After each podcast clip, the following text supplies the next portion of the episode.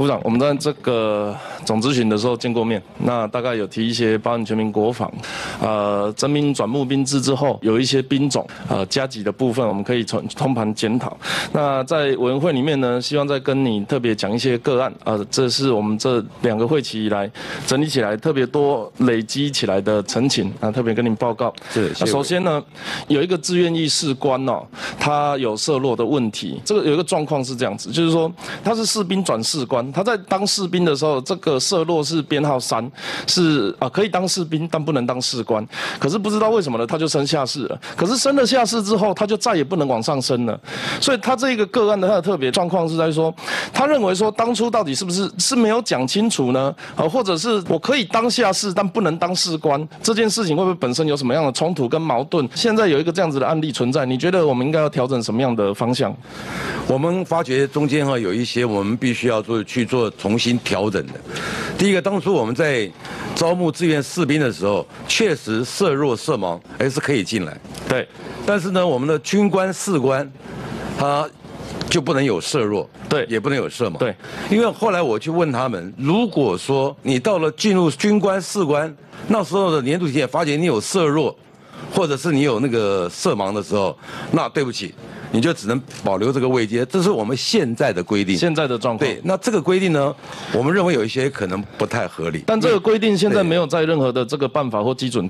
呃，现在我们在研讨是说，是不是有两个两个面向啊？第一个面向就是我们重新检讨，是不是以后色弱色盲这些人进来，第一个跟他讲清楚，你只能干志愿士兵，然后看他愿不愿意。然后第二个就是我们未来把那个所有色弱色盲的人，在志愿士兵里面。也不录取，啊，像这些方式我们都有想到。另外第三个就是，如果有色弱或色盲，现在已经进来的人，大概在百分百分在大概百分之四吧，这接进来的人，我们会。看一下，就是检讨说他有没有未来有没有他适合的工作，好，不会造成影响的。我们分这几面来检讨。对，概念是这样子啊。这呃这两个会期，我除了专注在全民国防之外哦，我们也常常跟您建议，就是说的要跟做的一样的。那现在我因为我们看到这些个案，其实我们立法委最重要的事情就是把特例变通例嘛。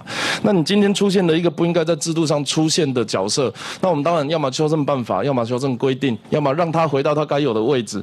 那这些东西都是为了整个制度的。系统的建立啦，那就我们回去再保持沟通，要避免这样子的情况发生。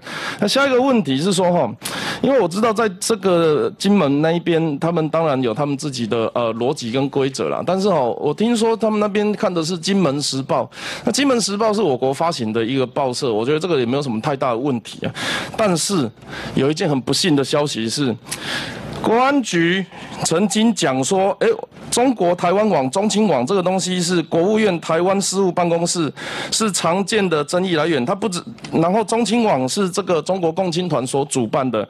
可是下一页，《金门时报》非常喜欢用中国台湾网的报道，包含什么世界法西斯反战争什么胜利七十五周年。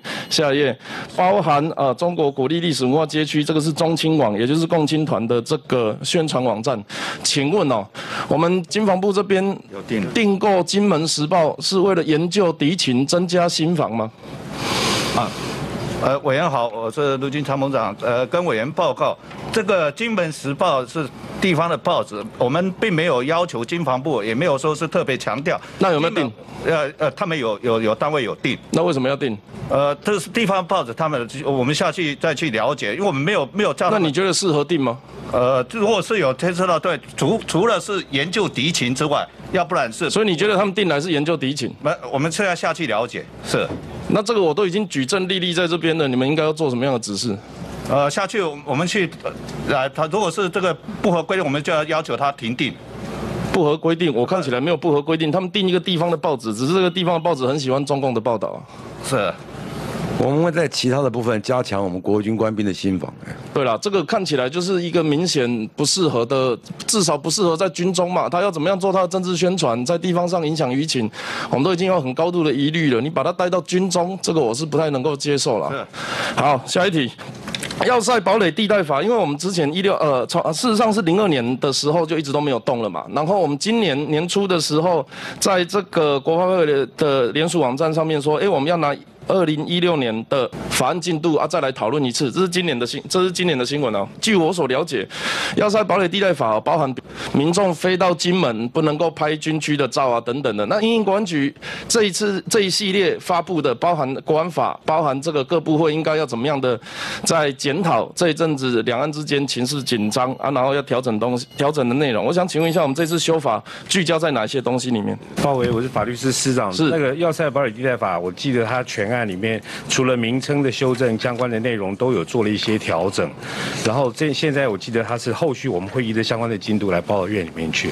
好，我们尽快的再开启这个讨论，好不好？因为我们事实上主决议我也有这个写这个项目，好，我们再保持联络。好，是那下一个部分呢？二零五兵工厂哦，前一阵子发生闪燃的意外，但是伤者里面有两个是军人身份，那其中还有一个是聘雇人员哦。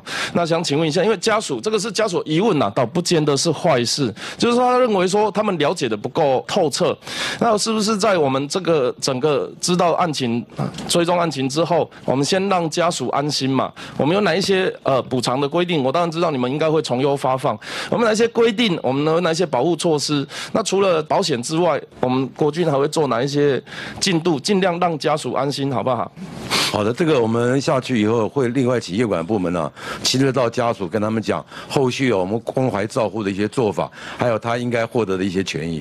好，最后一题，这个哦，因为刚好这次事发的单位哦，他他的工作是装填飞弹推进燃料，那当然你们认为他有没有危险加急，或者这个是你们专业的判断呐、但是这个光听名字听起来风险就蛮高的，那不是说每一个东西就是哦出事了我们就加急，出事了就加急，但是扣合到我们在院会总咨询里面提到的，就是说我们是不是有机会做一次通盘的检讨，包含高风险，包含外岛，包含这个第一线接战人员这一些，我们认为说平时训战或者是在这个双方局势紧张，然后我们战训的这个勤务会增加的情况下，除了用加班费的方式，他在本身的勤务上、专业加级上，是不是有检讨的空间？这一些事情也麻烦这个继续进行，然后呃尽快给我们一个报告好吗？